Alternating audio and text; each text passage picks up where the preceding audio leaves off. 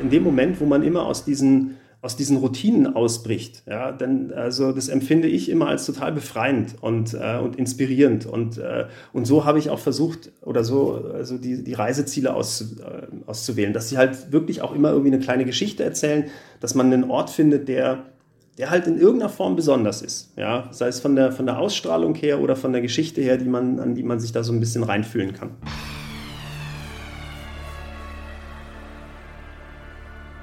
Hallo Urlaub, der Reisepodcast. Wir holen die Reiseexperten für euch ans Mikro.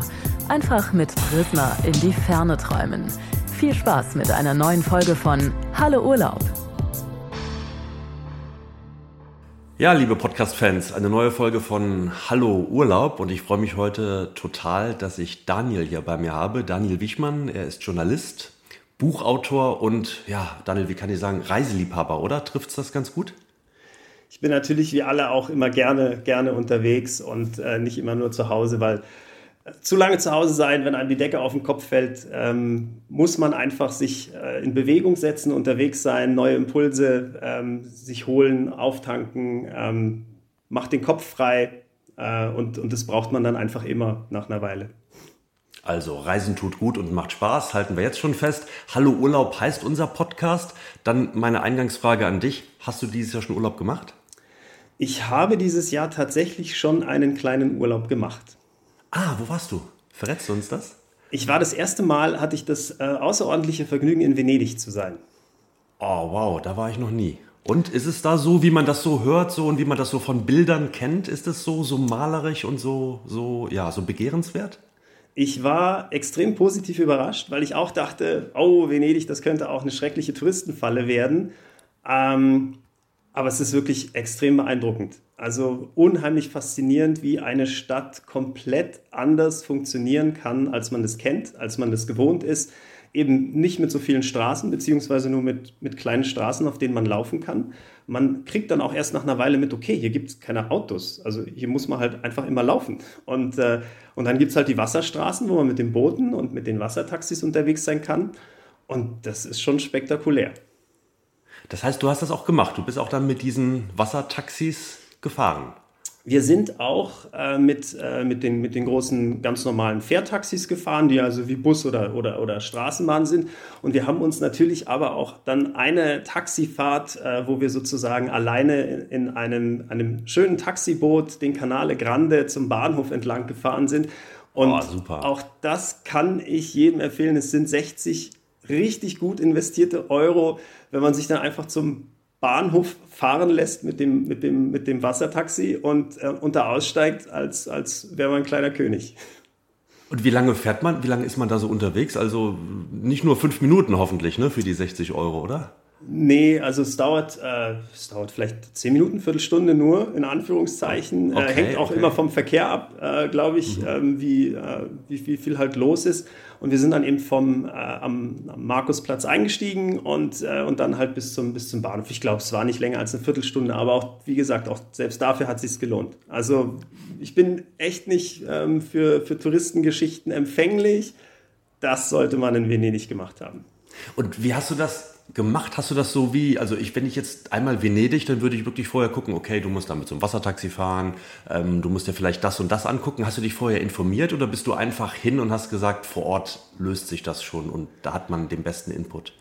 Ich bin ehrlich gesagt jemand, der wahnsinnig gerne sich eben nicht unbedingt so informiert, sondern ich mhm. lasse mich einfach extrem gerne auf Orte ein. Und mir, also ich spaziere wahnsinnig gerne und, äh, und bin eben mit großer Leidenschaft zu Fuß unterwegs und sich Orte zu erlaufen und zu gucken, wie ist es da so, wie ist die Atmosphäre, was, also wo, wo bleibe ich auch gerne stehen, ähm, weil, weil ich finde, gerade wenn man ähm, wenn man immer so Punkte abhaken muss, also das ist für mich kein Urlaub. Also wenn ich, wenn ich, wenn ich so, so ein großes Programm habe, äh, fast hätte ich gesagt, mein, mein Arbeitsalltag, der besteht aus ziemlich vielen ähm, To-Dos, äh, die zu erledigen sind, dann bin ich froh, wenn ich im Urlaub nichts abhaken muss, sondern mich einfach so ein bisschen treiben lassen kann. Und ähm, das haben wir auch in Venedig gemacht und ähm, uns hat sehr gut funktioniert. Schön. Und wenn du sagst, du bist so der Typ, der vor Ort auch sich mal inspirieren lassen muss, dann ist das eigentlich vielleicht, oder sich gerne inspirieren lässt, dann ist das ein sehr, sehr guter Link, eine sehr, sehr gute Überleitung zu deinem Buch, das du vor kurzem veröffentlicht hast, auf das ich neugierig äh, und aufmerksam geworden bin und gedacht habe, hey, mit dem Daniel musst du dich unbedingt mal austauschen. Du hast nämlich tatsächlich die verrücktesten Reiseziele Deutschlands zusammengefasst. Wie kamst du denn auf die Idee? Ähm, die Idee ist äh, ein bisschen in der Corona-Zeit entstanden, als wir ja alle ähm, reisetechnisch ein bisschen eingeschränkt waren. Also so haben wir es zumindest empfunden. Ähm, und dann stellte sich aber die Frage, sind wir eigentlich wirklich so eingeschränkt oder gibt es nicht möglicherweise auch hier in der näheren Umgebung, ähm, ja, teilweise direkt vor der Haustür oder aber im nächsten Bundesland, nicht eigentlich auch total viele spannende, abenteuerliche Dinge zu entdecken, die sich lohnen und ähm, die man eigentlich gar nicht auf dem Schirm hat und für die man sonst eben wirklich eben weit reist und äh, ins Flugzeug steigt oder ähm, ähm keine Ahnung wohin fährt, nur um die zu sehen. Und, ähm, und, und dann habe ich mich auf die, auf die Suche begeben, habe hab, äh, Freunde abgefragt, äh, was, was bei denen vielleicht so in der Gegend sein könnte an abenteuerlichen ähm, Reisezielen. Und da ist eine ganz schöne Auswahl zustande gekommen, finde ich. Du hast einen Reiseführer draus gemacht. Ähm, ähm, für diejenigen, die uns jetzt hier über die Podcast-Apps hören, sei gesagt, unseren Podcast kann man auch sehen. Also er wird auch als Video ausgespielt. Deswegen halte ich das Buch mal hier in die Kamera. Das ist im Riva Verlag erschienen. Das ist der verrückteste Reiseführer Deutschlands.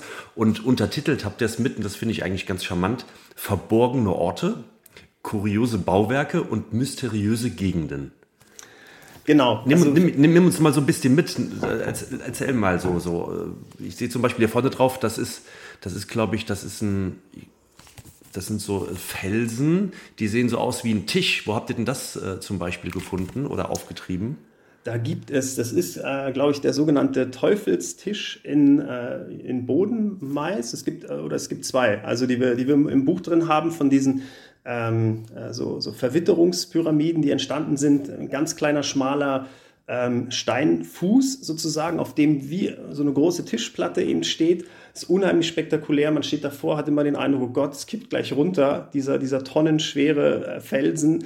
Ähm, hält aber erstaunlicherweise, da hat äh, über, über Jahrmillionen Jahre haben, haben Wasser und Wind da ganze Arbeit geleistet ähm, und also vor allem das Wasser natürlich und, und haben da wirklich ein, ein extrem faszinierendes Naturwunder geschaffen. Der Teufelstisch in Bischofsmais ist ein Paradebeispiel für die sogenannte Matratzen- oder Wollsackverwitterung. Also da gehst du schon ins Detail dann auch, ja? Wahnsinn. Ja, also so ein bisschen, so ein bisschen äh, die Leute anstupsen, äh, fast hätte ich gesagt, äh, wir, wir haben uns bei den Beschreibungen äh, relativ, habe ich mich zurückgehalten, also ich wollte es nicht zu lang und kurzweilig machen. Finde die Bilder und die Ziele, die sprechen für sich und ähm, was ich ganz wichtig finde, ist, man muss sich dann auch eben so ein bisschen darauf einlassen. Also man muss halt, wenn man davor steht, wirklich wissen, das Ding ist halt äh, teilweise eine Million Jahre alt. Ja, das war gerade, äh, glaube ich, der, der skurrilste Biergarten Bayerns, der bunteste auf alle Fälle. Also überhaupt nicht Bierdimpflig, sondern Kuschel, ähm, Nee, Kuchel, Entschuldigung, Kuchelbauer Biergarten heißt er. Genau, der Kuchelbauer der ja.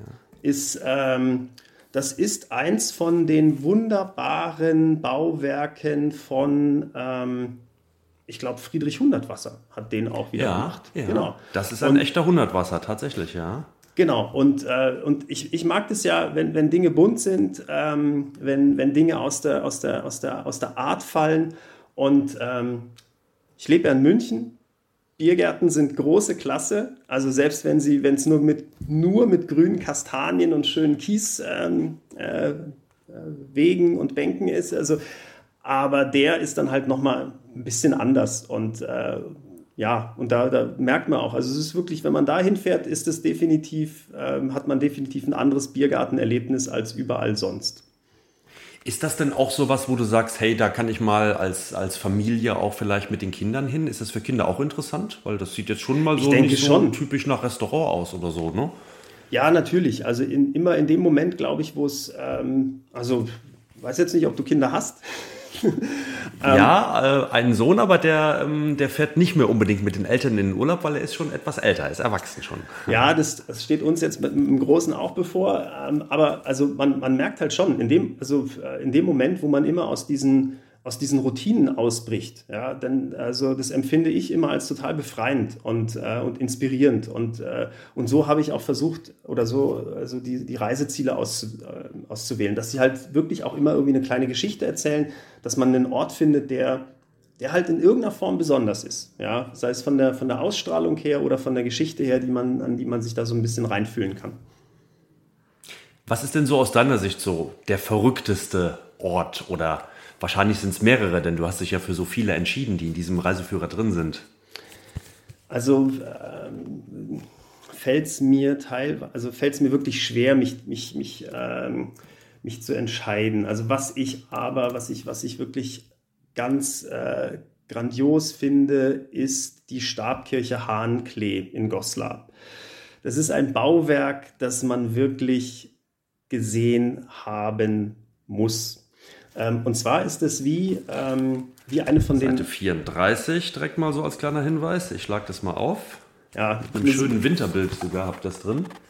Genau. Das ist eigentlich eben äh, eine, eine, Kirche, die ist gebaut in, äh, in, in, der Tradition der norwegischen Stabkirchen. Ähm, und äh, selbst in Norwegen ähm, findet man die gar nicht mehr so oft, weil die leider auch ähm, über, die, über die Jahre ähm, sozusagen kaputt gegangen sind, sind abgebrannt. Ja, es ist halt eine Holzhütte, Holzkirche, ganz aus Holz gebaut. Und ähm, jetzt hat jemand, äh, in, äh, ich müsste nochmal nachschauen, wer ist es gewesen, wer hat die gebaut? Ich hoffe, es steht drin. Ähm, der Herr Moormann. Ja, genau. Ja, das ist auch der, Karl, die Stabkirche liegt hier auch liegt ja auch im Professor Moormann Weg 1, also da direkt der, der Reisehinweis genau. dazu. Der Herr Moormann hat sie gebaut, äh, weil der war Norwegen-Fan und der fand die, fand die Kirchen so cool, dass er gesagt hat, hey, warum nicht auch einfach eine äh, bei uns da so hinbauen?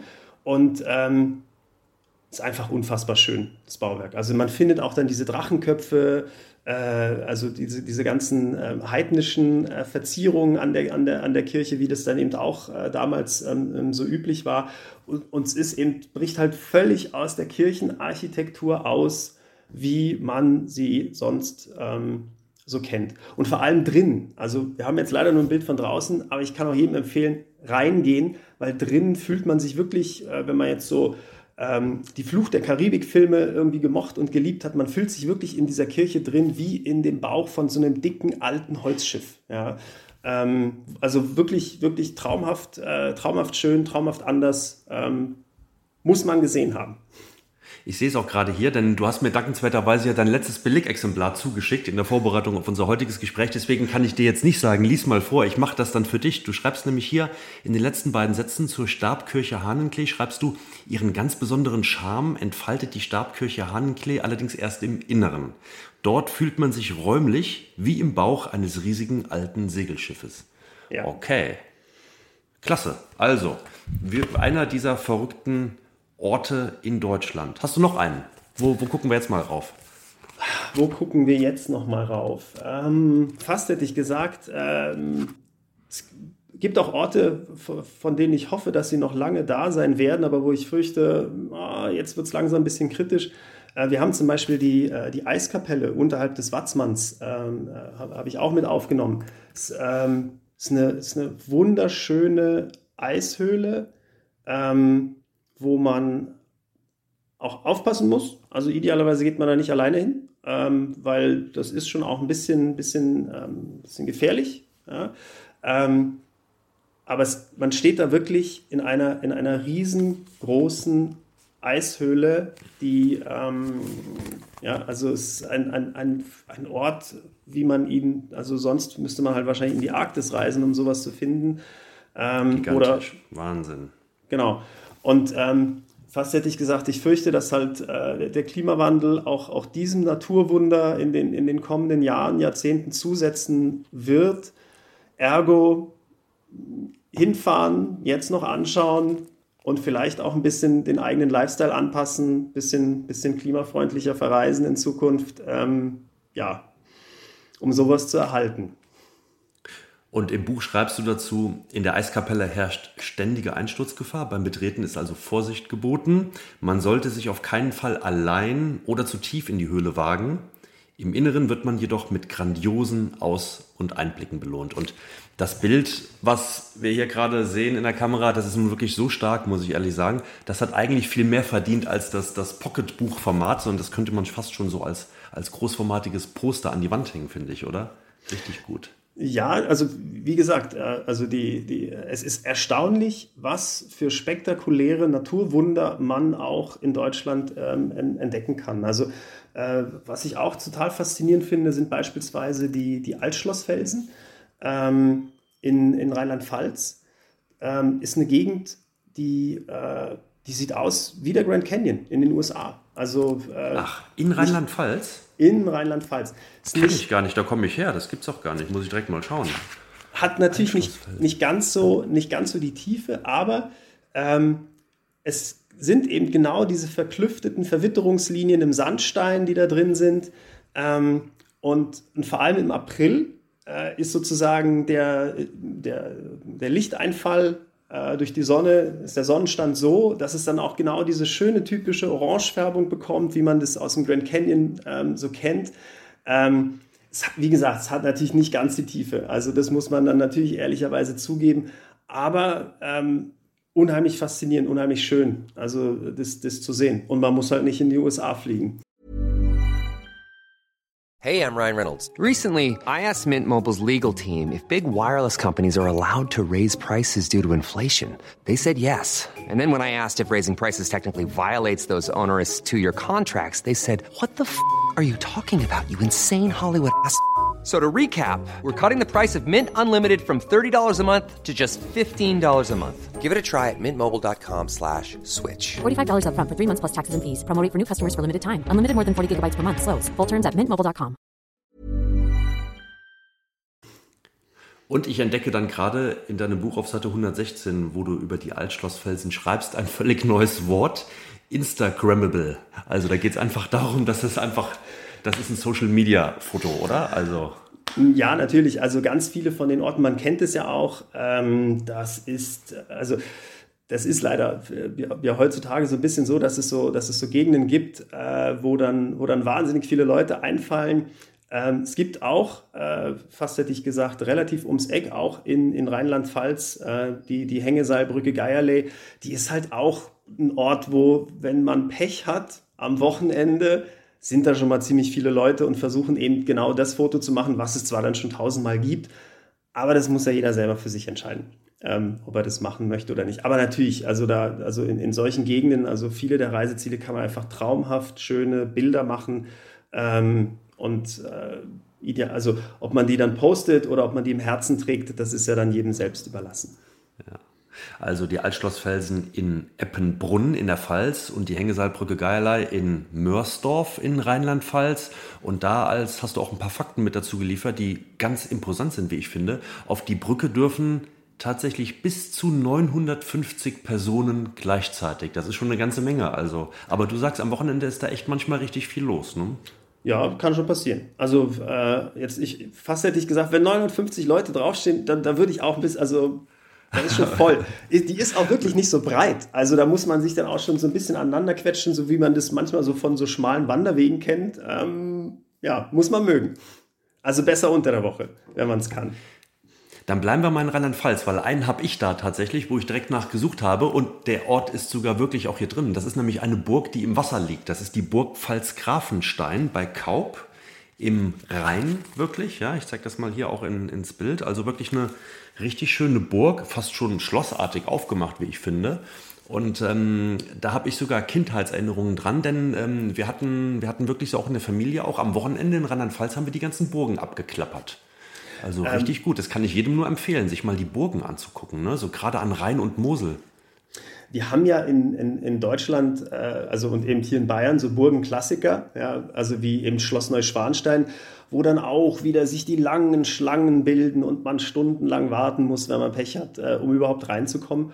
Und äh, da habe ich mir überlegt, gibt es möglicherweise dann auch vielleicht Orte oder Burgen, äh, weil die ja schon was Faszinierendes haben. Also ist unsere Geschichte, da kommen wir her, ist, äh, also das Mittelalter hat ja ähm, auch, auch, extrem äh, sozusagen unsere Kultur so ein bisschen geprägt.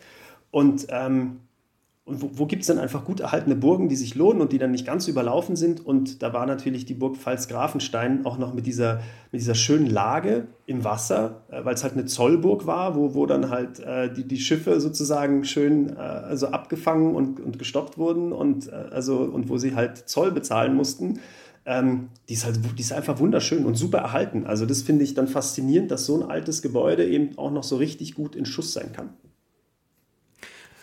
wirklich ganz mystisch gelegen. Das ist ja das ähm, ähm, romantische, fast schon romantische Mittelrheintal. Und ein paar Meter, wie nennt man das, wenn der Fluss weiter in Richtung Meer fließt? Flussabwärts wahrscheinlich dann. Ein paar Meter weiter oder ein paar Kilometer weiter flussabwärts gibt es ja auch diesen legendären Lorelei-Felsen, auf dem oben drauf die blonde, hübsche Lorelei sitzt, die sich ihr Haar kämmt. Und die ganzen Schiffer, die du eben ansprachst, die an der Burg Pfalz-Grafenstein Zoll auch dann zahlen mussten, die nach oben schauen und dann mit ihrem Schiff irgendwo auflaufen und hängen bleiben. Also da ranken sich ja wirklich einige Mythen und Sagen um dieses Tal. Sehr genau. empfehlenswert. Ist, ist auch äh, sozusagen ist eine wunderschöne Sehenswürdigkeit, aber ist natürlich sozusagen gehört äh, zu den, wie ich finde, so bekannteren ähm, ähm Sehenswürdigkeiten. Deswegen habe ich sie für den Reiseführer halt rausgelassen, weil der, das Kriterium war schon auch immer zu gucken, also kennt man das oder ähm, oder haben, also hat man das vielleicht nicht so auf dem Schirm? Also eher so, so kleinere Sachen, die, die, die überraschen können und eben nicht so die ganz großen Sachen, wo die Lorelei natürlich auch wirklich, also muss man gesehen haben wenn man schon mal da ist, kann man das ja gut miteinander verbinden. Ja, das ist der verrückteste Reiseführer Deutschlands von Daniel Wiechmann, erschienen im Riva Verlag. Daniel, du lebst in München wenn ich jetzt so nach München reise, vielleicht mal auch, man, man kann das ja auch mit einer Städtereise ähm, sehr, sehr gut auch dann mal mit der Familie ähm, machen, dass man sagt, hey, ich bin mal so ein Wochenende in München. Sollte man da, natürlich muss man sich wahrscheinlich einen Olympiapark angucken oder auch mal an der Isar entlang spazieren, aber hast du da noch einen Tipp für uns, wo du sagst, hey, in München muss man das mal gesehen haben? Also ich habe im verrückten Reiseführer tatsächlich in München selber habe ich jetzt nichts aufgenommen, weil äh, vielleicht liegt es auch daran, dass die Nähe einfach zu groß war. Ähm, also wenn man in München ist, muss man natürlich, äh, man muss natürlich die, die, die Eisberg, äh, Eisbachwelle ähm, am, am, Nationalmuseum, die muss man gesehen haben, also äh, zwischen mhm. Haus der Kunst und Nationalmuseum, wo eben die Stadtsurfer unterwegs sind. Ähm, es ist immer wirklich wieder ein extrem skurriles Bild, wenn man einfach Leute im Neoprenanzug und mit einem Surfbrett in der Hand auf dem Fahrrad sieht. Und jeder weiß aber, okay, die fahren halt zum Surfen äh, an den Eisbach. Ähm, das ist immer wieder wirklich ein großartiges Schauspiel. Ansonsten äh, ist bei uns, also wir hatten jetzt äh, die, die Eiskapelle natürlich schon ähm, ähm, erwähnt. Ähm, ich finde, in, in, also in München muss man gar nicht unbedingt so bleiben, sondern dann sollte man sich wirklich in Bayern auf den Weg machen. Da gibt es echt ein paar richtig, richtig schöne Orte. Und, und einen, den ich, äh, den ich total gemocht habe, ähm, das ist die Tanzlinde in Pesten, müsste das sein. Wo haben wir sie? Tanzlinde. Dann suche ich sie auch direkt mal hier im Buch, dann können wir sie auch zeigen. Genau, die liegt in Pesten und ähm, das ist ähm, eine uralte Linde und quasi um den dicken Stamm der Linde heraus wurde so eine Art Podest gebaut und, mhm. äh, und quasi so in die, in die Baumkrone hinein. Und, äh, und jetzt ist sozusagen, und, und auf diesem Podest finden dann immer wieder Konzerte, Veranstaltungen statt. Ähm, es kann dann auch getanzt werden. Und äh, ich kannte das überhaupt nicht, äh, obwohl die Bayern ja mit ihrem Brauchtum, sage ich mal, nicht, also äh, sehr hausieren gehen und, und es wirklich in vollen Zügen genießen und leben. Ähm, von der Tanzlinde hatte ich aber noch nie gehört, ist ein wirklich wunderschöner Ort. Man ist, man ist also quasi mitten im, im Grünen, aber auch eben äh, dann so, so ein bisschen äh, oben in, in, in der Luft, äh, quasi in, in, in drei Metern Höhe. Ähm, einfach also ganz, ganz idyllisch. Also und zwar auf eine ganz eigene Art und Weise. Also tolle Idee, ähm, wer sich das hat einfallen lassen ähm, und, und dass auch das bewahrt äh, wurde, weil also die musste auch schon verlegt werden, ähm, weil, sie, weil sie wohl über die Jahrhunderte dann mal kaputt ging. Ähm, und äh, jetzt ist sie aber halt Gott sei Dank immer noch da und schön restauriert. Und ähm, wie gesagt, wenn man da mal in der Gegend ist, auch das lohnt sich. Dann lass uns jetzt mal einen Sprung machen, einige hundert Kilometer weit von dir, von München aus entfernt, jetzt in deine Geburtsstadt, wenn ich richtig informiert bin. Du kommst doch Nach aus Berlin, Berlin. Genau, ich komme ah, aus, okay, ursprünglich ja. komme ich aus Berlin, da bin ich groß geworden und aufgewachsen. Und ähm, ja, Berlin ist natürlich ein extremes Spektakel, weil ähm, was, äh, was auch also für, für mich äh, so, so, so ein kleines Leitmotiv war, Orte zu finden, an denen man Geschichte in einer besonderen Art und Weise äh, so erleben kann. Und das, das ist in Berlin natürlich äh, in, in, einer auch sehr ähm, witzigen Art und Weise möglich. Also ähm, was mich zum Beispiel sehr fasziniert hat, war die Geschichte von dem sogenannten Schwerbelastungskörper.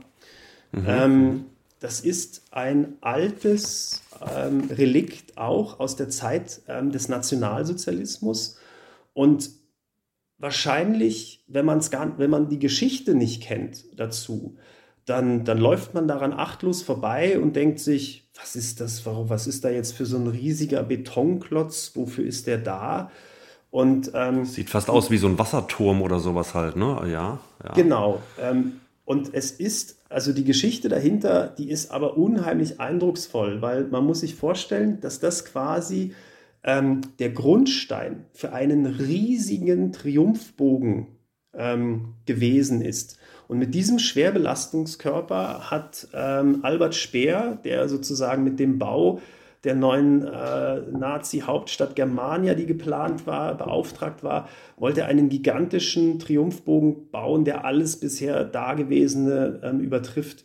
Der sollte halt 117 Meter hoch sein und ähm, mit einer, mit einer äh, Breite von 170 Metern. Und das Problem aber war natürlich, dass äh, der, der märkische Sandboden, der verlangt halt eine besondere Statik. Äh, und, äh, und dann hat man wirklich getestet, wie groß müssen wir diese Fundamente bauen, um äh, dass unser Triumphbogen hält und nicht im märkischen Sand versinkt und einstürzt, ah, weil die Schmach okay. wollte man sich dann doch nicht geben. Und so entstand eben dieser Schwerbelastungskörper. Und der ist so massiv, also das sind äh, 12.650 Tonnen Stahl und also Beton und Stahlbeton, die da verbaut wurden. Es war so massiv, wow. dass man es dann auch nicht mehr wegsprengen konnte. Also wenn man es weggesprengt hätte, dann wären die umstehenden Häuser, die wären halt einfach alle mal eingefallen.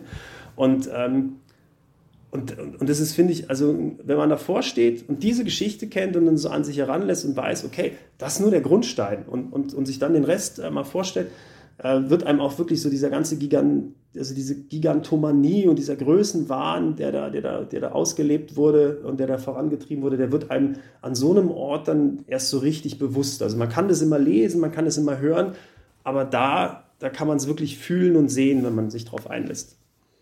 Also, das ist der sogenannte Schwerbelastungskörper in der General-Pape-Straße 34 in Berlin. Also nicht nur Brandenburger Tor, ähm, äh, Kudamm, sondern auch einmal sich sowas anschauen, nämlich einen verrückten Ort in Berlin.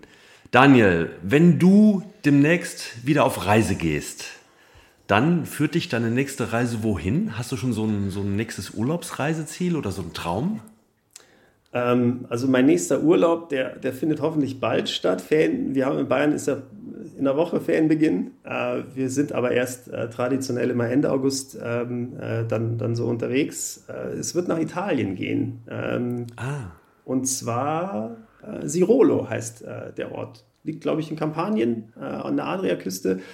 Ähm, auch ein Ort, wo wir noch nie gewesen sind. Ähm, und sind wir schon sehr neugierig. Also wir wollten also irgendwo hin, wo ein Zug hinkommt und also damit man nicht fliegen muss und ähm, und da haben wir uns die Ecke ausgesucht und sind, sind ganz neugierig. Okay, also dein zweiter Italienurlaub in diesem Jahr und von München aus, wie du sagst, in der Tat ja sehr gut erreichbar und mit der Bahn sowieso. Ähm, also du packst deinen Koffer für deine Reisen nach Italien und wenn wir das Spielchen schon weiterspielen, ich packe meinen Koffer und packe folgende drei Dinge rein. Hast du sowas, wo du sagst, hey, die drei Sachen, die nehme ich immer mit oder die nehme ich dieses Mal mit? Also was ich tatsächlich grundsätzlich äh, mitnehme, ist äh, Badehose. Ist immer extrem wichtig. Also man muss halt, äh, egal wo man ist, äh, ich werde es nie vergessen, einer meiner schönsten Urlaube war ähm, die GR20-Wanderung auf Korsika. Und äh, in dem Reiseführer, mit dem ich mich dann tatsächlich vorbereitet hatte, dann doch mal, ähm, um, um so die Etappen durchzugehen und durchzuplanen, stand halt drin, dass das wichtigste Utensil auf dieser Reise äh, beziehungsweise auf dieser Wanderung eine, eine Badehose sei, weil es dann eben am Wegrand immer so ganz viele Badegumpen geht. Und ähm, seitdem, egal wo man ist, auf, also auf jeder Wanderung, man sollte immer irgendwie eine Badehose dabei haben, weil irgendwo gibt es immer Wasser in das, mhm. und das, in das man idealerweise reinspringen möchte. Also, ähm, und, und wenn man eine Badehose dabei hat, auch kann. Also, wenn man sich nicht gerade nackig machen will. Ja, ja, ja, okay. Ansonsten. Und noch zwei andere Dinge schnell? Ich muss ganz ehrlich sagen, ähm, also viel anderes fällt mir nicht ein. Ich hoffe, dass ich äh, wieder ein gutes Buch einpacke. Ähm, ich habe im Alltag wenig Zeit zum Lesen. Also und wenn man immer schreibt, ähm, hat man dann und, äh, und, und viel, so sage ich mal, Zeitung äh, oder, oder, oder Medien liest, dann, dann äh, habe ich da immer wenig Muße und da freue ich mich auch tatsächlich immer wieder Zeit für ein Buch zu haben und idealerweise sind auch die, die Laufschuhe eingepackt, äh, um ein bisschen Sport zu machen, weil da freue ich mich auch immer drauf, ähm, mich ein bisschen bewegen zu können und ähm, ja, Schön. Also Daniel Wichmann heißt er, ist Journalist, ist Reiseliebhaber und Buchautor, hat ein Buch geschrieben über die verrücktesten Reiseziele in Deutschland, nämlich den verrücktesten Reiseführer Deutschlands, reist aber selber unheimlich gerne nach Italien, bald schon zum zweiten Mal innerhalb dieses Jahres und er nimmt mit seine Badehose, ein paar Laufschuhe und ein gutes Buch. Lieber Daniel, vielen herzlichen Dank. Äh, danke, dass du zu Gast warst hier bei Hallo Urlaub. Mir hat Spaß gemacht. Danke, dass ich da sein durfte und äh, ich wünsche auch einen schönen nächsten Urlaub. Vielen lieben Dank. Und nach unserem Podcast Hallo Urlaub jetzt hier ein bisschen Werbung für einen anderen Podcast, denn mit Hallo Urlaub sind wir natürlich nicht alleine in der Welt der Reisepodcasts. Welttournee ist ein Podcast, den ich euch hier an dieser Stelle wirklich nur empfehlen kann. Ich höre ihn sehr, sehr gerne. Das ist der Podcast von Adrian und Christoph. Das sind zwei Schulfreunde, die inzwischen sogar mehr als 100 Länder, Achtung, gemeinsam bereist haben. Das machen sie nebenberuflich in ihren, naja, 30 Tagen Urlaub, die sie nun einfach nur mal so haben. Und was ihr da habt, ihr habt da kein ausschweifendes Gelaber, also ihr habt wirklich kurze, knackige Folgen, ganz so wie hier bei uns, so 20 bis 30 Minuten. Ähm, ihr bekommt total viele Key Facts in den Folgen. Ein bisschen Entertainment ist natürlich auch dabei, denn Adrian und Christoph machen es echt sehr, sehr unterhaltsam. Ähm, sie geben Tipps und Tricks zum Nachreisen. Ja, da habt ihr eine ganze Menge an Themen wie Schwerin in der aktuellen Folge oder aber auch mal einen Schwerpunkt zum Thema Festivalreisen im Sommer. In Nevada waren die beiden auch schon, Südafrika, Albanien, Rügen. Ja, also geht doch einfach mal rüber zur Welttournee. Viel Spaß. Das war wieder eine Folge von Hallo Urlaub, dem Reisepodcast. Schön, dass ihr mit dabei wart. Mehr aus der großen Unterhaltungswelt, das stets tagesaktuelle TV-Programm und alles rund um Streaming findet ihr auf www.prisma.de. Bis zur nächsten Folge.